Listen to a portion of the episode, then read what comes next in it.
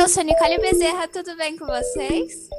Esse é o Cinésio, o podcast que fala sobre produções audiovisuais, cultura pop e as influências que essas causam em você. O tema do episódio de hoje pode parecer um pouquinho complexo à primeira vista, mas certeza que você vai gostar muito. A gente vai falar sobre padrões, a gente vai falar sobre padrões de personagens cinematográficos. Mas antes de começar, você já foi seguir a gente nas nossas redes sociais?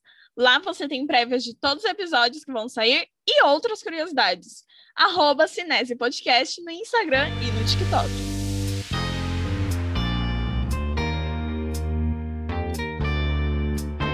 Em primeiro lugar, o que são esses padrões cinematográficos?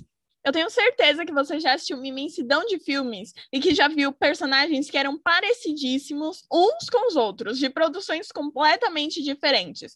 E aqui que o padrão se encaixa. Os filmes tentam reproduzir a nossa realidade, criando cenários, figurinos e até personagens. A grande questão está na reprodutibilidade. O cinema é um grande simulacro e tudo que está nele são tentativas de mostrar o que realmente conhecemos na vida real. Para explicar um pouquinho, me... olhe, para explicar um pouquinho melhor tudo isso, eu te apresento o Carl Gustav Jung. Eu sei que é um pouquinho complexo, mas ele é o pai da psicologia analítica. E ele desenvolveu os conceitos de arquétipo e inconsciente coletivo, que eles são extremamente importantes para entender do que a gente está falando aqui hoje. Os arquétipos, segundo Jung, são padrões que estão suscetíveis à reprodução. Então, eles representam o primeiro modelo de alguma coisa. Então, pensa numa fábrica. Eles criam um protótipo e, a partir desse protótipo, a gente pode construir mais desse modelo. Um bom exemplo disso é o arquétipo do herói. Símbolos de ideais altruístas, os heróis são valentes, destemidos, dignos, dignos de honra, poços de moral e a qualquer momento estão dispostos a fazer um sacrifício para um bem maior. Essas características se repetem, porque esse é um padrão de um herói. Mas um ponto importante frisar é: não existe uma forma, tipo forma de bolo, sabe? Cada um possui as suas características e estão abertos a interpretações. Tá, você não entendeu nada, né? Então deixa eu clarear suas ideias. Eu vou falar três nomes diferentes e eu aposto que você vai criar uma conexão entre eles. Channel Oberlin de Screen Queens. Então ele tem que fingir que eu não existo. De novo. Blair Waldorf de Gossip Girl. Ah, que pena que você perdeu a palestra, mas não faz mal. A Brown não tem curso pra safada. E Cherry Blossom de Riverdale. Eu já incendiei uma casa, eu faço de novo com prazer. Pensou aí? O que, que elas são? Garotas ricas. De certa forma, mimadas. Com senso moral bem, bem, bem questionável. Elas são líderes natas e, e ainda assim elas são frágeis. E elas têm um estilo de matar. Elas não são necessariamente vilãs, elas costumam ser antagonistas e a maioria das vezes elas contracenam com outro padrão que vocês devem conhecer, a garota nova, que muitas das vezes é uma grande ameaça são conhecidas como as garotas populares, ou, melhor dizendo, meninas malvadas. Nós vamos listar aqui uma série de padrões e falar muitos de filmes e séries famosas que eu tenho certeza que você já assistiu pelo menos um. E se não assistiu, vai assistir, porque eu não sei o que você está esperando.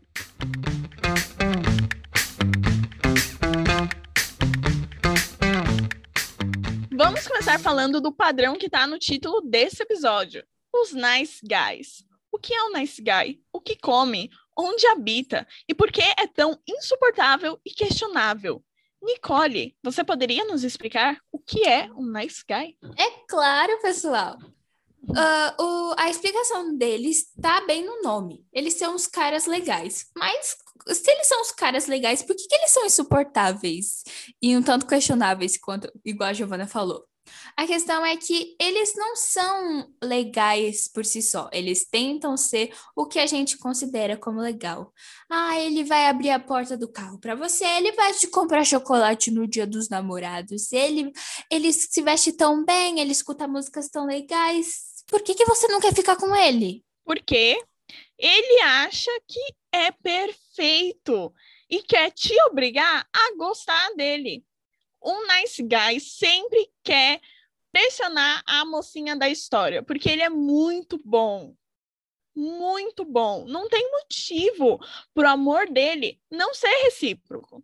E aí, se a mocinha não gostar do Nice Guy de volta, acabou o mundo para ele. Os Nice Guys são puro ego, disfarçado de gentileza. Nossa, sim, falou tudo, falou tudo.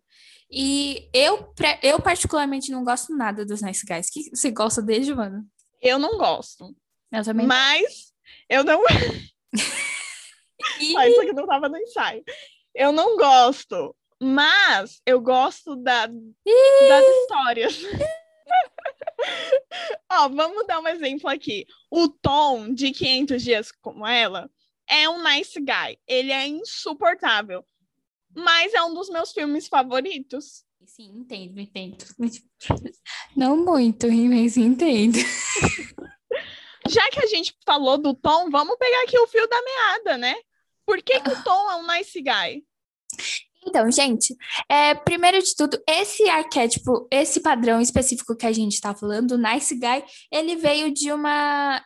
através de um artigo escrito pela Anita Sarkeesian, onde ele listou o que seria esse Nice Guy. E ela deu como exemplo esse filme que a gente vai estar agora, 500 Dias com Ela. Então, se você não assistiu, desculpa, vai ter spoiler aqui. Eu nem consideraria spoiler, porque esse filme é muito antigo. Já, é mesmo, já gente, não, é mesmo. Já não dá pra ser spoiler. É, é que nem falar que, sei lá, ó, tem, filme, antigo, filme antigo não fala spoiler. Filme antigo todo mundo já assistiu, se não assistiu, que pena. Enfim, ela listou ele por eles, sabe, ele é tão alternativo, ele escuta umas músicas tão legais, inclusive a cena do elevador é uma cena clássica, onde ela fala o que, que ele está escutando e ele fica assim todo bobinho. Ai, meu Deus, ela sabe o que eu estou escutando. Enfim. The Smiths.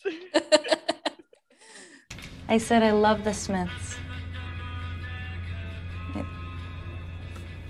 You've you've good taste in music. You like the Smiths? Yeah. To die by your side is such a heavenly way to die. I love them.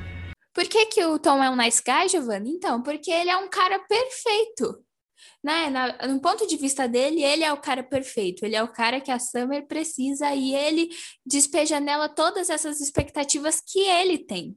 Isso de expectativa leva a gente para uma problemática dos nice guys, que é o fato deles não saberem lidar com a rejeição.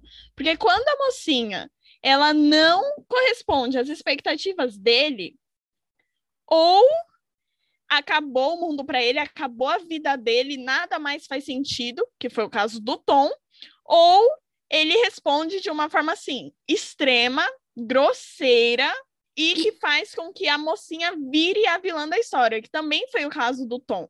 Mas também pode ser mais extremo ainda, tipo o Joe de Yu. Sim, sim. Eu acho que o Joe é um ótimo exemplo de nice guy se você pegar um DNA de um nice guy e colocar no microscópio, porque ele é extremo e eu acho que é um tanto para mostrar isso. Eu acho que a série quer mostrar isso. Porque o Joe, ele tem um, um tanto quanto ele tem uma ideia de, de perfeição, dele ser perfeito, é, dele ser melhor que os outros caras. É, muito tá ligado à forma como ele foi criado também, o contato que ele teve com os livros, mas a questão é que ele acaba sendo extremamente tóxico, ele acaba sendo uma pessoa extremamente ruim por querer que as pessoas vejam essa perfeição que ele acredita ter. No caso, a. Como é o nome da menina? Beck. Beck. É, a Beck, no caso, é a primeira vítima teórica, a primeira vítima que a gente conhece na série, e ele vê nela uma perfeição, ele vê nela uma mulher perfeita que precisa ser salva, precisa de um cavaleiro de de um príncipe num cavalo branco, porque os relacionamentos dela anteriores foram ruins e ele pode dar tudo o que ela quer, mas não necessariamente o que ele quer para ela é o que ela quer, entendeu? No fim, as pessoas são muito decepcionantes, não são? Mas e você, Beck? Também é? Ó, oh, em poucas palavras, ele acha que tá dentro da cabeça da Beck e sabe o que, que a Beck quer. Mas ele não sabe. E aí, quando a Beck se mostra não ser o que ele quer que ela seja, o que que ele faz? Encolhe, Mata ela. Ele mata ela, né? mata. mata e ainda vende os livros dela. E coloca a culpa lá no homem, gente. Eu achei. Não, né? No O- psicólogo. Gente, olha, e, e é problemático. Um, um- é problemático gostar do Joe. Não é não, Giovana? Isso é um alerta, pessoal. Eu vi muita gente falando isso é, quando a série passou. O Joe não é um cara legal. Eu gosto muito do Joe como construção de personagem. Sim, entendeu? eu acho, que ele é eu um acho muito personagem legal. muito bem construído, muito a história dele é muito complexa, mas assim, gente, Se você o vê o Joe de- corre. é.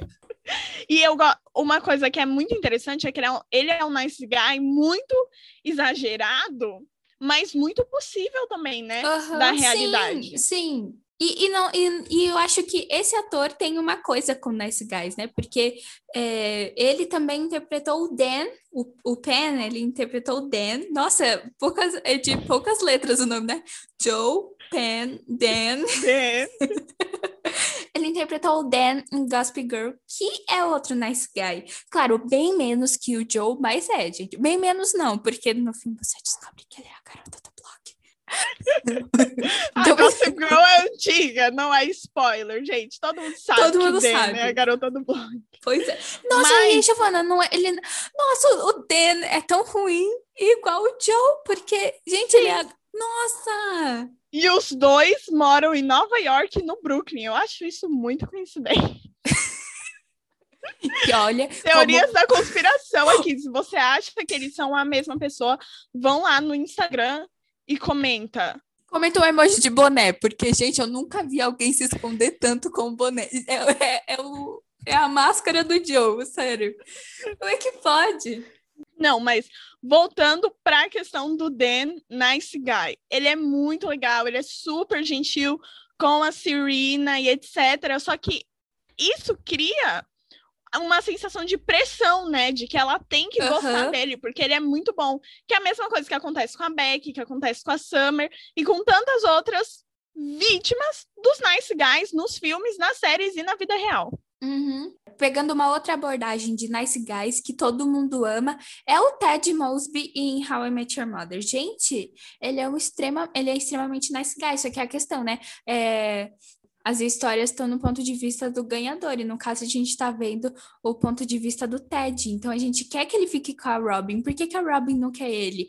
E a Robin, ela tem outras perspectivas de vida, e a gente passa ali a série inteira acompanhando, torcendo para que ela goste dele, porque ele é tão legal, mas ele faz uma pressão incrível nela, é, tanto em questão de, de maternidade, quanto uma questão amorosa, enfim. O Ted é um nice guy bem, masca bem mascarado, que você passa a gostar muito dele, mas se você for parar para pensar nas atitudes dele, não é tão legal assim. Que nem o Ross de Friends. Meu Deus, aí ali não tem nem como falar que ele é bom, gente. Eu não sei se vocês gostam do Ross, mas eu acho ele insuportável. Isso que você falou é uma característica muito típica de histórias de nice guys, porque sempre é contar, sempre são contadas pela perspectiva deles, né? Então não tem como a mocinha não virar a vilã da história, porque para eles elas realmente viram pessoas horríveis. E nisso a gente pode entrar numa primeira problemática que é os nice guys, eles são reflexos da nossa sociedade. E a maioria das vezes eles são criados por diretores que não têm lá umas ideias assim tão legais de mundo. Então, é, como a gente está contando a história pelo ponto de como eles estão contando a história pelo ponto de vista do Nice Guy, você fica é, suscetível a estar do lado dele e não da, da, da, ali da, da menina, da pessoa, da mocinha que tá junto com ele e acaba ficando com raiva dela. Mas para pra pensar, eles não são tão legais assim. Eles não são os caras legais. É, na maior parte do tempo eles são muito questionáveis, muito questionáveis. E aí tem outro problema também, é que essas histórias elas são tão comuns que a gente acaba naturalizando isso até na vida Sim. real. Sim, demais, Giovana, demais. Se fica aqui, ó, dica do Cinese. Se você conhece um cara que se encaixou em qualquer uma dessas características que a gente falou aqui, corre, corre. Vai para bem longe.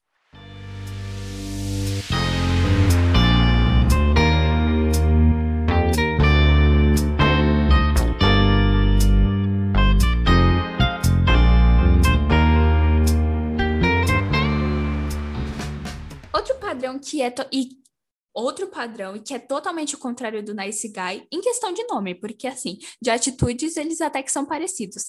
É o bad boy. E eu acredito que eles são bem mais comuns e isso muito por conta de ser peça crucial em milhões de clichês. São aqueles inimigos, nerd versus o cara mal, enfim, eles são os bad boys. Mas então, Giovana, o que que são os bad boys? O bad boy é o cara mau, né? Ele é rebelde, ele não se importa com nada além dele, né? Além dele mesmo. Ele, na maior parte do tempo, eles são ruins, né? Então eles tratam as pessoas de uma forma ruim, mas no fim das contas, eles sempre estão ali para serem salvos pela mocinha da história, né? Ele é. E ele é um cara assim, não, não, ele não chega a ser assim, o cara mal de a ponto de, sei lá, vou matar alguém. Mas ele é o cara mal, tipo, ah, ele, a maioria das vezes ele tá incluído no cenário da escola e ele é, ah, eu não ligo para as aulas, eu me visto de qualquer jeito, eu vou com meu carro. é, o meu carro conversível, eu uso drogas. Ninguém manda em mim. Ah, eu uso rímel. Mentira, ele não é emo. Mas enfim. pois é, ele é esse tipo de personagem. E ele acaba sendo ruim para as outras pessoas. Ele não se abre com as outras pessoas. Até os amigos dele vê ele, sabe, conhece ele de uma forma superficial, até que chega a mocinha que vai salvar o nosso bad boy. Isso é uma coisa muito comum do arquétipo bad boy. Ele sempre precisa de uma salvação. E essa salvação sempre vem de um romance e nunca é uma coisa de dentro para fora, né? Sempre é de fora para dentro. Uhum. E aí você a gente descobre que na verdade o bad boy é nada mais nada menos do que uma máscara, uma armadura que por dentro ele é, ele tem uma coisa boa ali dentro dele, mas é só a mocinha que consegue ver. E só a mocinha para virar para ele e falar: "Você é bom". Querido. É, a mocinha, ela, pa- ela tende a prestar mais um- uma atenção, um tempo para ele. É, a maioria desses bad boys tem uma namorada anterior que acaba também não entendendo essa complexidade que ele tem e deixando ele de lado, e aí ele vê ali na mocinha que, sei lá, vai ajudar ele a fazer uma lição, que ele tem muito mais do que só aquela máscara e tal. E a maioria dos bad boys, eles também têm o ponto de ter problemas familiares. Então, a maioria das vezes é com o pai e ele acaba se fechando para o mundo por causa disso. E aí a gente também tem dois lados de bad boy, né? A gente tem aquele bad boy que ele tem um arco de uma história que vai mudando aos poucos, que é o caso do Hyde, por exemplo, de Dessa 20 Ai, Show. Ele, no começo, ele tem tudo assim de um bad boy, mas você vê que ele vai ali mudando, vai caminhando ali para uma mudança mais positiva. Mas a gente também tem o tipo bad boy que gosta de bater ali na mesma tecla. E muitas vezes é um tipo de bad boy que nem se importa o suficiente com os sentimentos da mocinha, né? Que é o caso do Chuck de Gossip Girl. Nossa, Nossa, só ladeira abaixo. ele é um bad boy e ele é ruim de verdade. E assim, nem a Blair, no papel dela de Salvador, para conseguir mudar aquele cara, gente. Por quê? Para conseguir mudar aquele cara. E isso leva a gente para uma problemática dos bad boys, né? Que é essa questão de precisar de uma salvação de fora para dentro, quando na verdade a mudança vem de dentro para fora. Você não muda ninguém, a pessoa muda se ela quiser mudar por ela mesma. Eu acho que um dos episódios, acho que mais críticos do Chuck é quando ele tá lá naquele parapeito e ele quer se jogar. E meio que a Blair, a Blair ela consegue ali uma salvação rápida para ele, mas logo ele se afasta dela de novo. E, gente, eu acho uma coisa muito tensa entre eles, porque é, não é saudável, não é nada saudável ficar ali salvando aquela pessoa toda hora. Ela acaba se afogando junto com essa pessoa. Mas, por outro lado, a gente também tem um bad boy, mas um pouquinho mais leve, que é o caso do Patrick, de 10 coisas que eu odeio em você.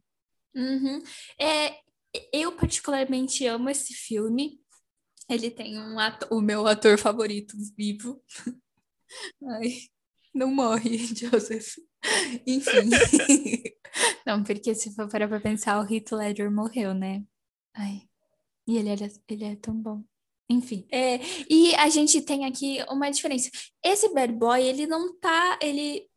A crise dele não tá como centro do filme. Ele é um personagem com seus problemas, a questão é que ele tá ali só como uma pessoa que liga para as próprias coisas. Ele não tá muito aí com com padrões é, de menininhos ricos, como dá para ver muito essa, essa, esse embate no filme, mas ele tá ali só para viver a vida dele, do jeito que for, sem ligar muito para as coisas. E aí a gente tem uma mocinha no qual o que procura da história é ele conseguir fazer ela se relacionar com ele, ela ter, ela ir pro baile com ele, enfim, para Bianca, que é a irmã da Olha, gente, não estamos dando, dando, nomes aos bois, deixa eu voltar. A Cat é o caso, essa menininha que tá em, com, é, que tem ali o, o enredo amoroso com o Patrick. E a Bianca é a irmã mais nova dela, e o filme, sim, no caso, se você não assistiu, porque se você não assistiu, meu Deus, vai assistir, porque esse filme é muito bom, tá? Eu não sei se você não assistiu, mas tá precisando assistir, porque é um clássico.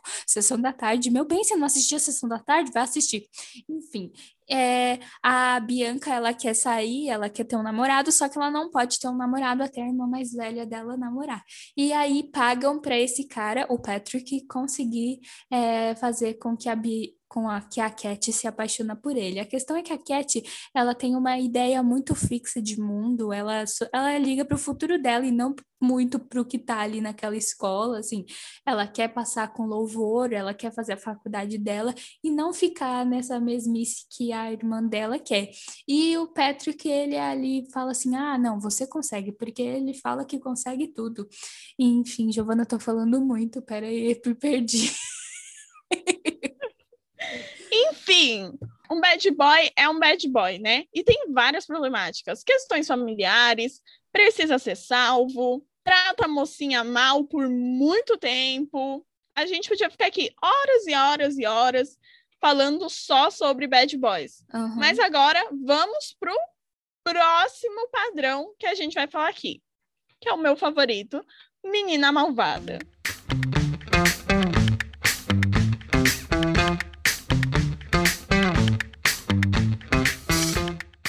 Antes de começar a falar delas, você já foi assistir o nosso outro episódio sobre as vilãs famosas? Não? Então, quando você acabar esse episódio, vai lá escutar o outro lado da moeda da popularidade. Continuando, o que é uma menina malvada, Nicole?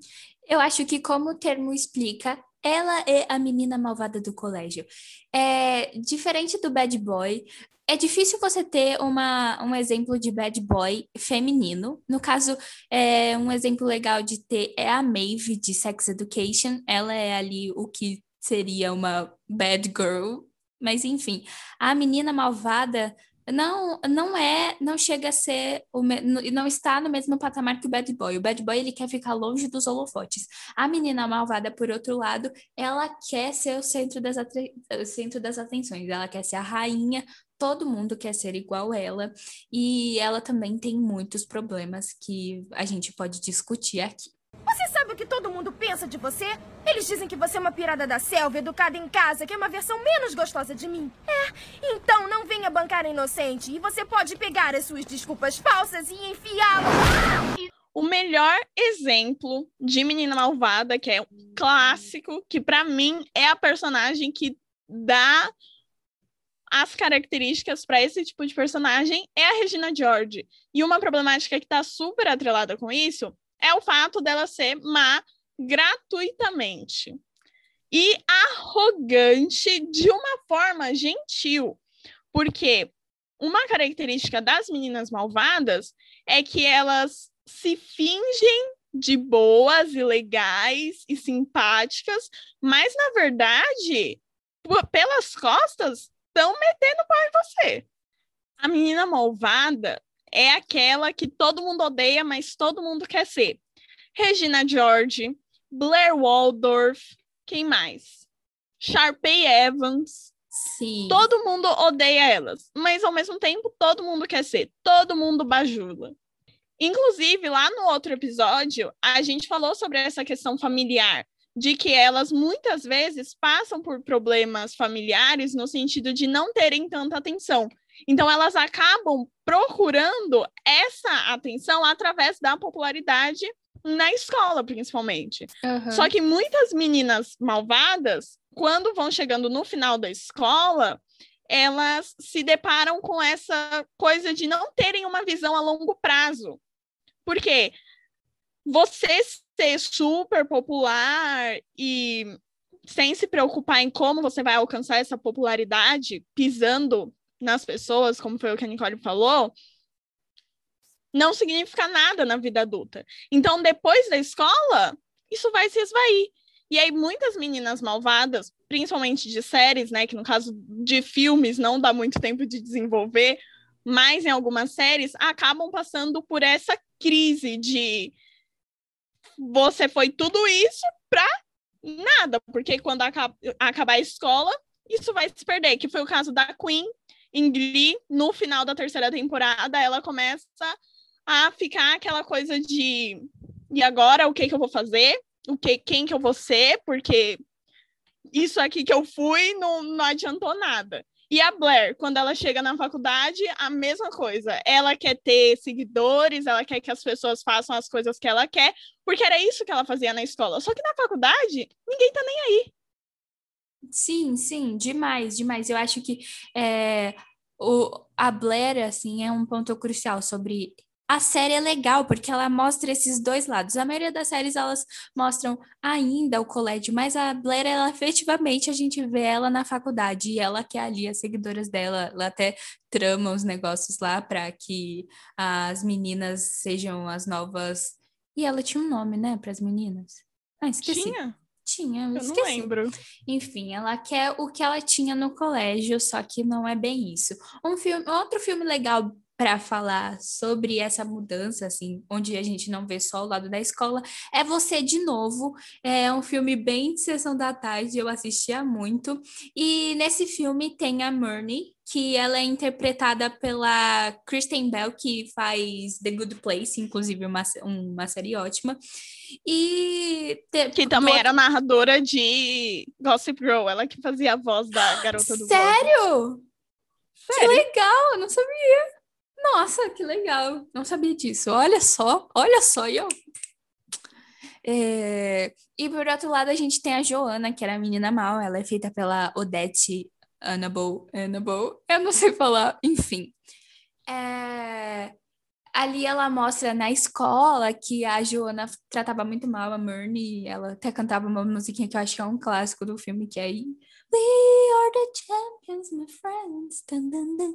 Enfim, é, ela fazia o, o ensino médio da Murney um inferno, só que aí é, no futuro a Murney ela, ela é bem sucedida, ela tira o aparelho, o óculos, as coisas todas que caracterizavam ela como uma menina feia do colégio, enfim, bem estereótipo desses filmes, e ela passa a ser bem sucedida, só que quando ela tem que voltar para o casamento do irmão dela, uma coisa bem que procó de novo. É, o irmão dela vai se casar com a Joana, a arqui-inimiga dela, e ela fica assim: como assim? Essa mulher é horrível comigo, você vai casar com ela? E é bem legal, porque aí a Joana ela finge que esqueceu tudo o ensino médio, porque. Cara, aquilo não, não era importante para a vida dela. E é um filme muito legal, assim, bem de sessão da tarde, bem leve. E dá para mostrar, mostrar bastante essa coisa da menina malvada. Uma coisa que eu gosto muito das meninas malvadas é quando elas têm um arco de redenção, né? Porque na maior parte do tempo, as protagonistas desses filmes, elas são de uma forma no começo e no final elas continuam do mesmo jeito. Mas a menina malvada não. No começo, ela sempre é ruim, sempre é péssima. Aí quando ela vê que tudo tá começando a desandar, ela começa a perceber que ela teve algumas atitudes erradas, algumas meninas malvadas pedem perdão, pedem perdão pelas atitudes que elas tiveram, que é o caso da Jen, de Para Todos os Garotos que Já Amei. É, ou acontece uma catástrofe com elas, né? Que foi o caso da Regina George, que acaba sofrendo um acidente. Ai, gente, filme. é um clássico a cena do ônibus. é, e elas têm esse arco de redenção. Né? No fim, a Regina é, vira jogadora de lacrosse, né? Pra extravasar toda aquela raiva que ela tem. Eu acho, assim, bem legal. Mas é um fim meio... Ah, vamos, vamos acabar aqui de qualquer jeito. E, infelizmente, porque Meninas Malvadas é um clássico, mas às vezes a gente vê aqueles fins onde a, a menina malvada se dá mal, que é no caso a Cecília de de Aquamarine, que ela faz tudo, tudo, tudo para descobrirem que a Aquamarine é uma sereia e no final ela se dá bem mal. Esses, esses finzinhos bem bestinhas, ou sei lá, pode ser até uma coisa maior, como Carrie é Estranha, onde a Carrie mata a menina malvada, mas enfim. Elas têm essa dualidade de fim, onde ou ela se, ou ela se aquieta ou ela se dá mal. Mas a minha coisa favorita sobre as meninas malvadas é que elas dão de 10 a 0 nas protagonistas dos filmes. Ah, Sim. Tem alguns casos que elas são tão melhores e ma tão mais icônicas que todo mundo esquece da protagonista do filme. Tipo a Cade, Candy, Cade, Cade. Cade. Cade. De Meninas Malvadas, gente. Ela é totalmente sem graça. Outra que é muito sem graça, a Gabriela de High School Musical. Sharpay! Nossa senhora, gente, por isso. A Sharpay, ela era ruim? Claro que não. A Gabriela que era muito sem graça. Enfim, não vamos nos estender muito nesse, porque já tem um episódio todinho falando sobre meninas malvadas. Vai lá escutar.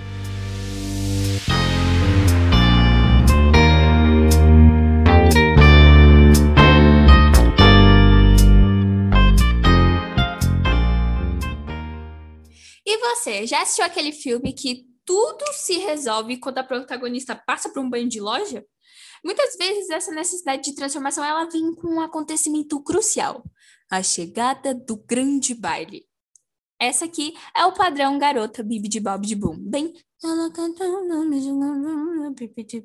ela é a própria Cinderela. Vai de gata borralheira a chegar num baile com uma transformação que dá para claramente saber que é ela, mas todo mundo fica, meu Deus, quem é esta?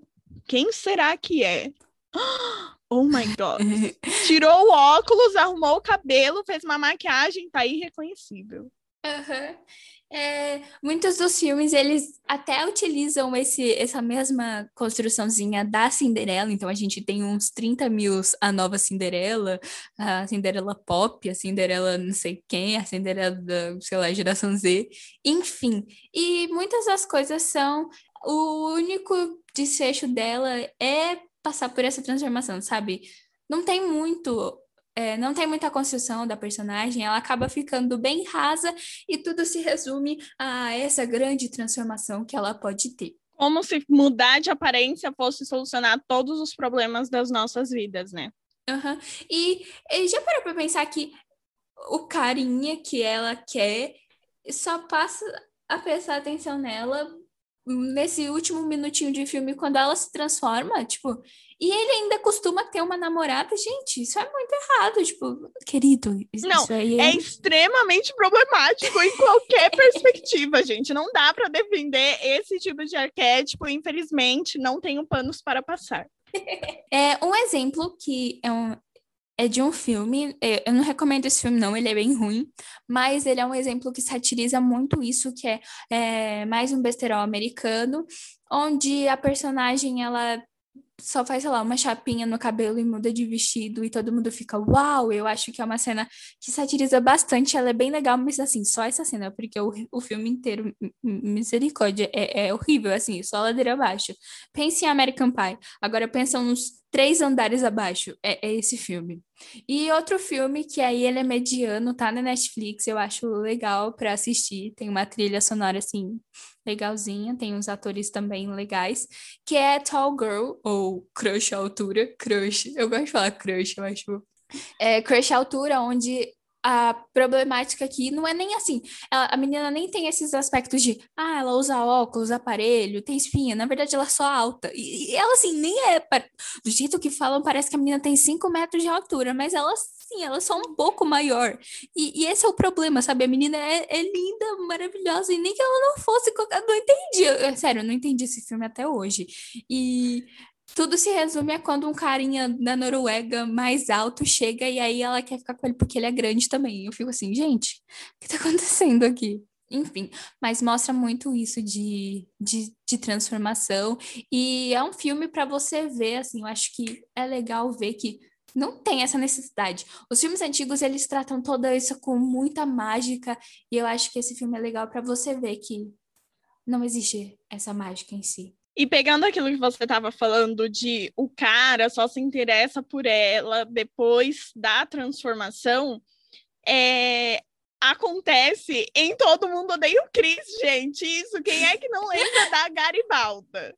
Esse é um dos meus episódios favoritos, mas eu passo tanta raiva assistindo esse episódio, porque o Chris foi um babaca com essa menina. Ainda bem que ela foi embora. Nossa, nossa, nossa, nossa, tem uns arrepios aqui, gente, que raiva. E eu gosto muito daquela cena que ela fala assim, não, niete, não, não, não, não, não, não sei em quantas línguas ela fala não, mas eu acho muito legal. Porque leva a gente para pensar, né, dessa valorização e reforço dos padrões de beleza, e que isso não significa absolutamente nada, uhum. e como as pessoas são superficiais quando se trata de aparência, a ponto de você mudar a sua aparência, já acha que, nossa, você se transformou, virou outra pessoa. E na verdade, não. A Garibalda podia muito bem ter continuado a ser quem ela era, só que a forma como o Cris é, reage, né?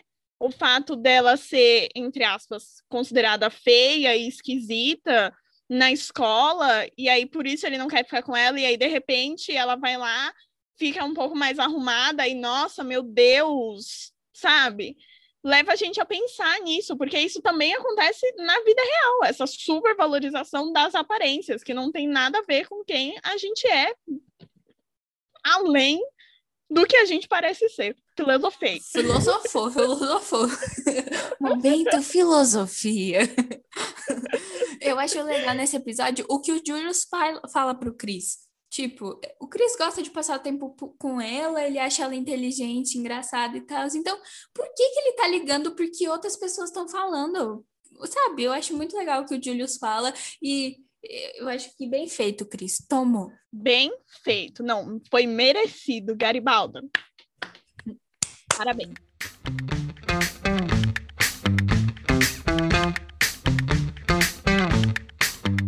Agora, para finalizar, vamos falar de um arquétipo que para mim, ó, nostálgico, porque eu tô até hoje esperando alguém aparecer falando que eu sou uma princesa de Genóvia. Esse padrão está sempre suscetível à sua linhagem real ou à simbologia de um príncipe ou uma princesa, que é o caso de O Diário da Princesa. Aqui o grande ponto está na mudança brusca do modo de vida de um anônimo, uma pessoa normal, um comum, um mero mortal, para o estrelismo de um grande palácio. Hum. O padrão Os Coroados dispensa qualquer reverência, já que eles estão muito dispostos a mudar os costumes. Eles gostam de revolucionar. Uhum, uhum. Eu acho que é muito legal esse padrão. Eu não sei vocês, mas eu acho que esse padrão tá, já tem, sabe, já tem uma, uma mudança de hábito bem na vida real, que é a Lady Di. Enfim, eu acho que ela foi incrível. É bem triste a história dela, mas eu acho que ela foi incrível enquanto ela estava viva. Ai, que triste. Mas, enfim, eu acho que ela foi um exemplo para que muitos desses filmes fossem criados. E, no caso, como a Giovanna falou, é, o padrão Os Coroados está ligado muito àquele jovem que é, ele estava vivendo a vidinha normal dele, a maioria das vezes nos Estados Unidos, porque sabemos os Estados Unidos é o umbigo do mundo para Hollywood, né?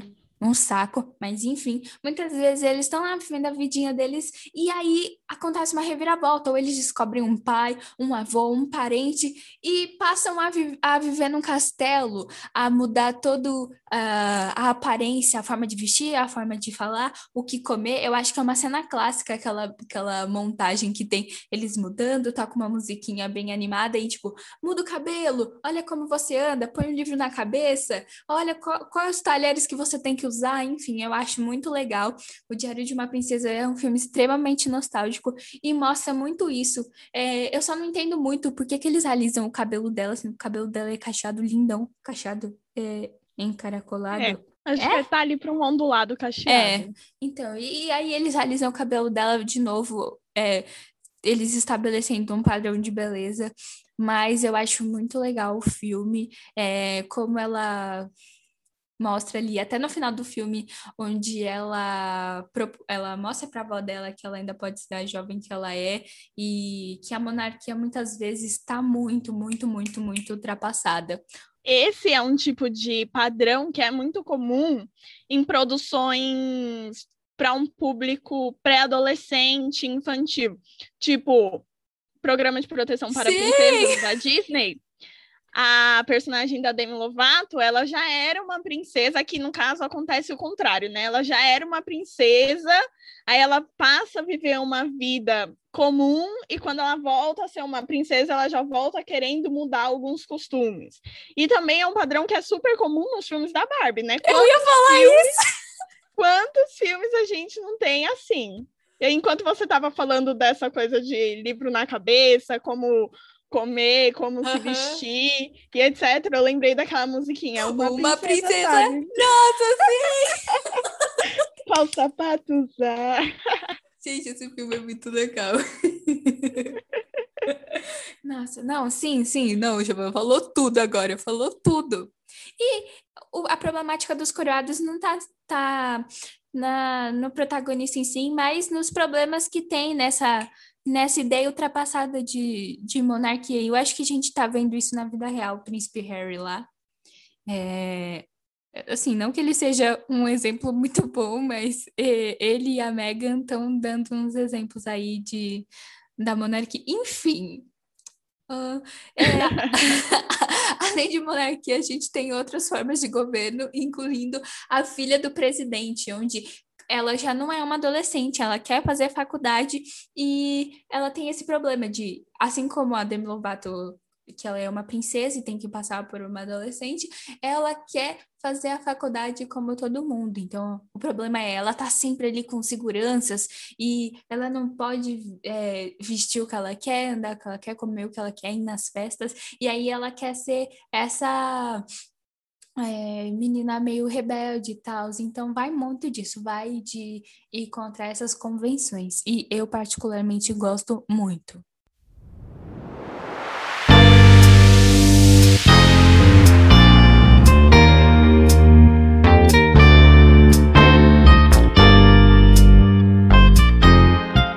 Agora, para a gente terminar essa conversa, que foi muito legal. Muito obrigada, Nicole. De nada. Eu quero falar aqui, ó, vamos citar rapidamente alguns outros padrões que, quem sabe, futuramente a gente pode falar um pouquinho mais deles. Tipo, o padrão da garota inteligente, só que a inteligência dela nunca é reconhecida, as pessoas tratam a inteligência dela como se fosse uma coisa ruim, que é o caso da Lisa, de Os Simpsons. Nossa, sim! Gente, a Lisa é muito legal e e, e, é esse. Gente, eu não entendo, eu não entendo realmente qual é o problema de ser inteligente. E é um padrão que foi por muito tempo muito reforçado, de que era ruim você ser uma garota inteligente, de você ser uma nerd. Mas a gente tem algumas produções mais atuais que estão tentando ir em outro caminho, que é o caso de One Day at a Time, que é ah. aquela menina que eu esqueci, Helena. One Day at a Time. Yeah.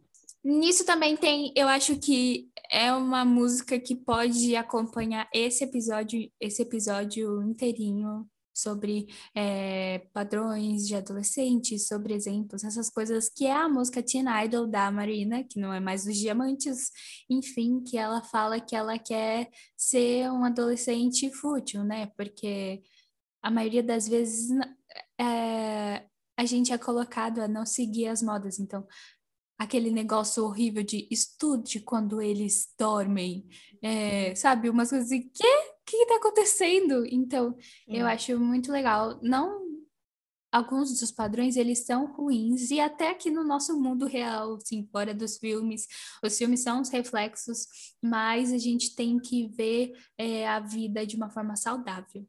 E uma coisa legal como a Giovana disse, desses filmes que estão vindo aí para romper esses padrões, é Booksmart, ou Fora de Série.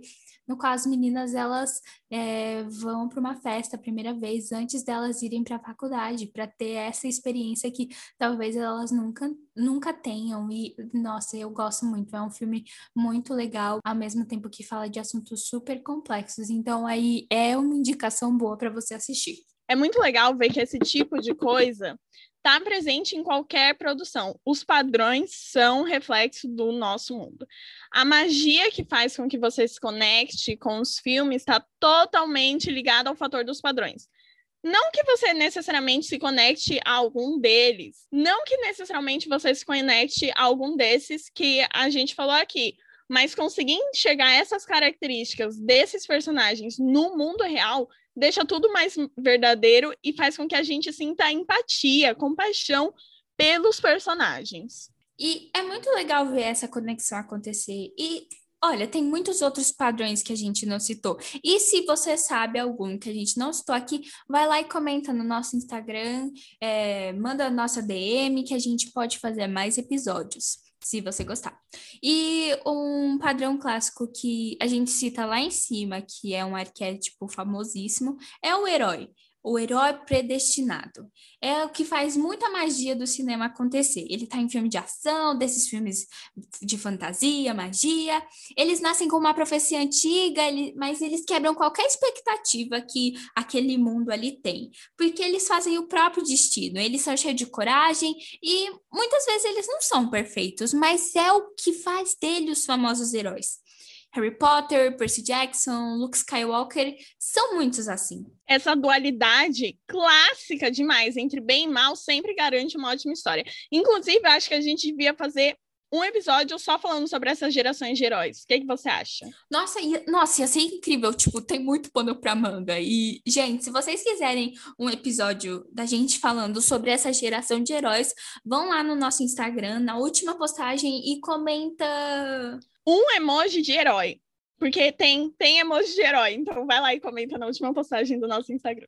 Nossa, eu amo falar de heróis. Eu acho que não tem coisa mais cultura pop do que, do que o herói, sabe? O herói eu acho que é o símbolo. Na minha cabeça, toda vez que alguém fala de cultura pop, logo vem heróis na minha cabeça, gente. Eles já viraram a cara da cultura pop. Cultura pop, uma camiseta do Batman.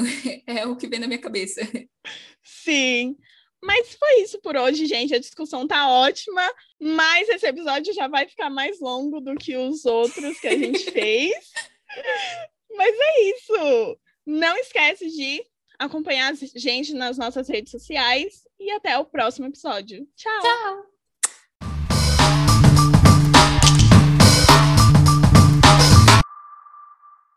Locução: Giovana Porcino e Nicole Bezerra. Direção: Nicole Bezerra. Roteiro: Guilherme Bordão e Nicole Bezerra. Escolha da trilha sonora: Tainá Doble. Identidade visual: Marcela Lopes, Marina Oliveira e Tainá Doble. Mídias sociais: Marcela Lopes, Marina Oliveira, Tainá Doble e Giovana Porcino. Pauta do episódio: Giovana Porcino. Esse é um produto de mídia sonora feito no primeiro semestre de 2021.